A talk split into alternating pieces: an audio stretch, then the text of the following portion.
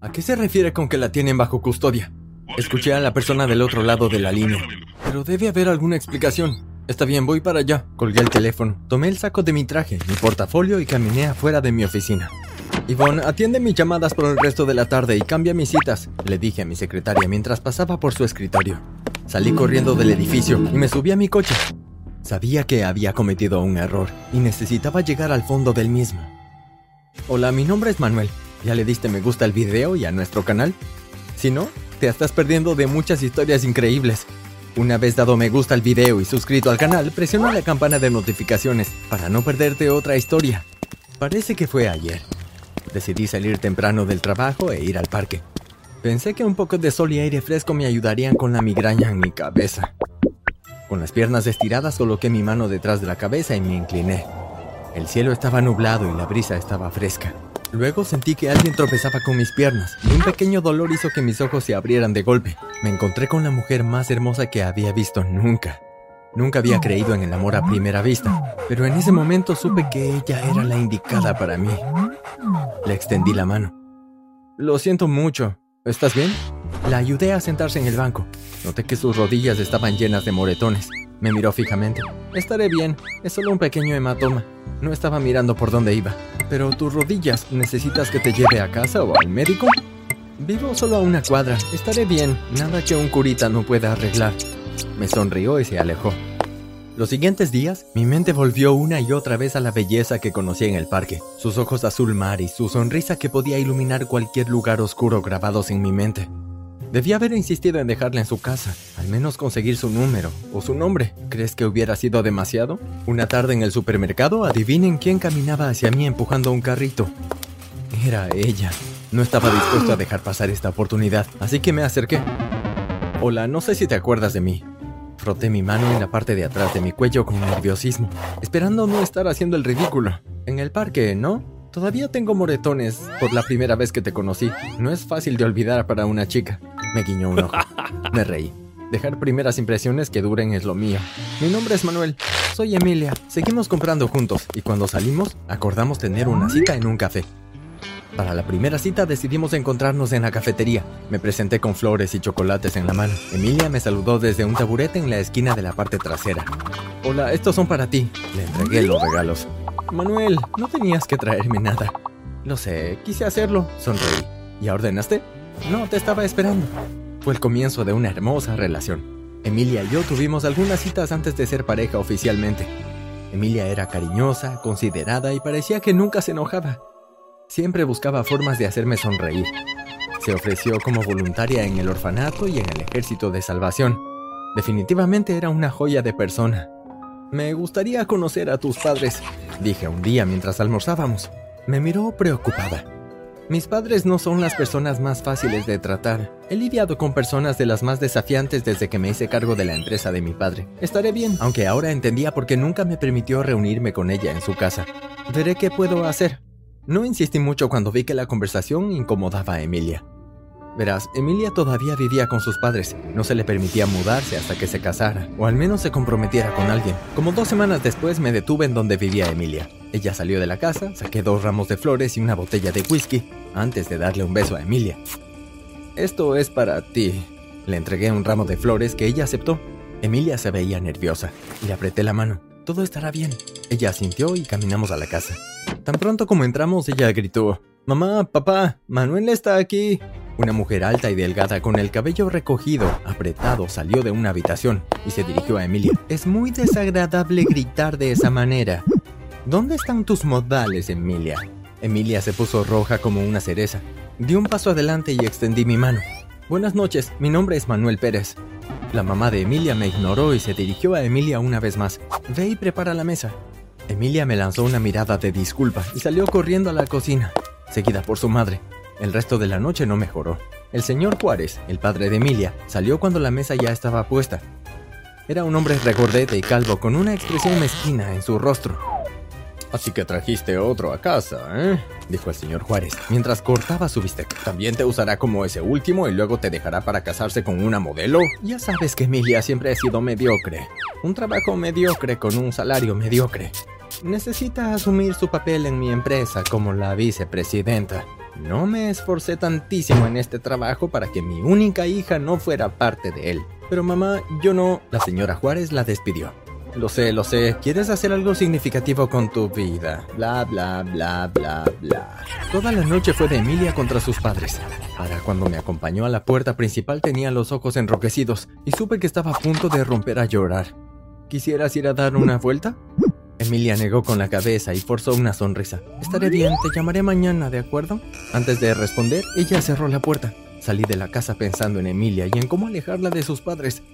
Sabía exactamente lo que tenía que hacer.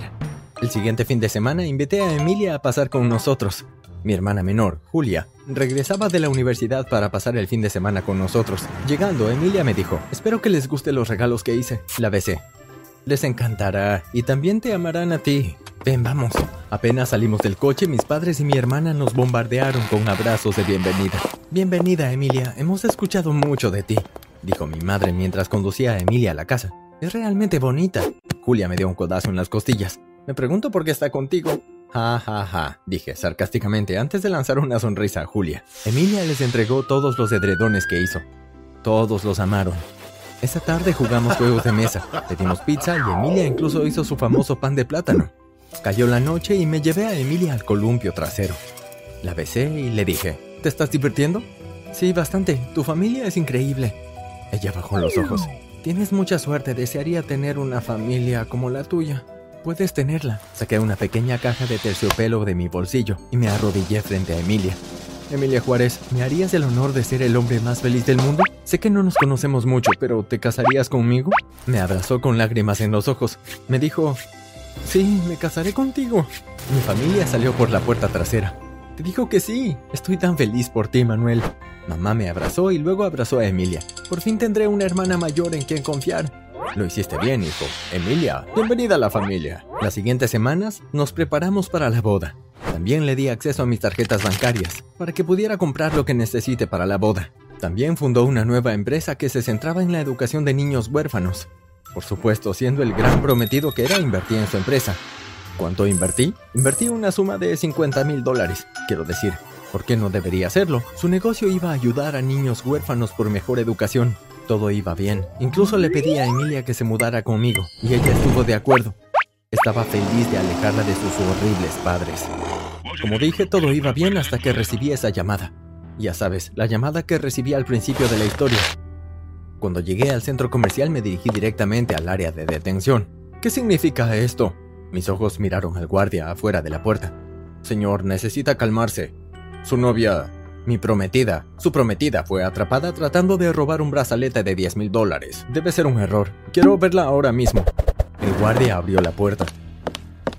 Oh, Manuel. Emilia me abrazó y comenzó a llorar. Cariño, ¿qué pasó? Entre lágrimas explicó que sonó una alarma de incendios en la tienda. Cuando escuchó sonar la alarma, al igual que las otras personas, corrió hacia un lugar seguro. Miré al guardia de seguridad que confirmó que la alarma se disparó. Tienes el brazalete, ¿por qué no la dejas ir? Señor, está fuera de mis manos, la policía ya viene. Si pago por el brazalete, ¿este lío se acaba? El guardia habló con el dueño de la tienda, quien estuvo de acuerdo que una vez que pagara por el brazalete, Emilia podía irse. Entonces, eso hice. Como dos semanas después le dije a Emilia que iba a trabajar hasta tarde. Al llegar me di cuenta de que las luces estaban apagadas. Nunca se apagaban todas las luces de mi casa. Corrí a la puerta principal. Estaba abierta. Emilia, Emilia. La llamé por su nombre y encendí las luces cuando entré en la habitación. Y ahí estaba ella, atada a una silla. Corrí hacia ella. Emilia, cariño, ¿estás bien? Mis manos temblaban mientras aflojaba los nudos. Parecía aturdida y empezó a murmurar algo, pero no entendía. Llamé a una ambulancia y a la policía. Llegaron en unos 15 minutos. La ambulancia llevó a Emilia al hospital y la seguí tan pronto como la policía me dejó ir. De camino al hospital llamé a mis padres y a los de Emilia para informarles lo que pasó. El médico dijo que estaba inconsciente y que nos avisarían cuando estuviera despierta. Mis padres y yo nos sentamos en un extremo de la sala y los papás de Emilia en el otro. Después de unos minutos, desde el otro lado de la habitación, la señora Juárez se levantó y se acercó a mí. Tienes que enviar a Emilia a casa de inmediato. Nunca había sido atacada en nuestra casa. La quiero en nuestra casa ahora mismo. Mamá se puso de pie y se interpuso entre la señora Juárez y yo. No creerás que Manuel es responsable de esto. ¿verdad? El señor Juárez respondió, Claro que lo es. Se supone que un hombre debe proteger su hogar. Su hijo no puede hacer eso. No se le puede confiar a Emilia. Papá se paró junto a mamá. Tal vez si fuera su mejor padre, ella no habría querido huir de ti. Emilia ya creció y se le permite tomar sus decisiones. Ustedes están delirando. Todo resultó en una feroz discusión de ida y vuelta entre mis padres y los padres de Emilia. La discusión habría durado una eternidad si una enfermera no nos amenazaba con echarnos y no se detenían. Cinco horas más tarde, vimos a Emilia. No me sorprendió cuando estuvo de acuerdo con sus padres en que debería volver a casa al menos hasta que nos casáramos. Pasarían años antes de que Emilia se liberara de las manipuladoras mañas de sus padres. Prometía agregar más cámaras de seguridad y cambiar los cerrojos de las puertas. Al menos la boda todavía seguía en pie. El día antes de la boda decidimos encontrarnos en el parque. Preparé un pequeño almuerzo para los dos. Planeábamos encontrarnos a las doce y media. A la una de la tarde todavía no había llegado y yo estaba preocupado. Llamé a su teléfono y me mandó al buzón. A la una y media conduje hasta la casa de sus padres a ver si sabían dónde estaba. Llamé a la puerta y esperé. Me sorprendí cuando un extraño abrió la puerta. Hola, buenas tardes, ¿está Emilia? Me miró con extrañeza. No hay nadie aquí con ese nombre. Tal vez el señor o la señora Juárez. ¿Puedo hablar con ellos? Lo siento, no vive aquí nadie con ese nombre. El hombre me cerró la puerta en la cara. En ese momento sonó mi teléfono. Era Julia. Su cheque para la escuela había sido rechazado me preguntó si podía revisar qué pasó. Colgué y comencé a preguntarme por Emilia. En el banco me dijeron que habían retirado todo el dinero de mis tarjetas de débito y crédito. Les pregunté cómo podía ser posible si no había autorizado nada. Me dijeron que lo había sacado una señorita llamada Emilia Juárez. Mi corazón se detuvo. Emilia había estado jugando conmigo este tiempo. Pero eso no fue lo peor. Cuando llegué a casa todo había desaparecido. Los vecinos sabían que nos casaríamos, así que supusieron que nos mudaríamos a otra casa. Emilia se lo robó todo. Podrías pensar que estaría molesto, pero sigo enamorado de Emilia. De hecho, ha sido la mejor novia que he tenido. Emilia, si estás mirando esto, solo quiero que sepas que te amo. Estoy seguro de que podemos arreglar las cosas. Por favor, cariño, llámame.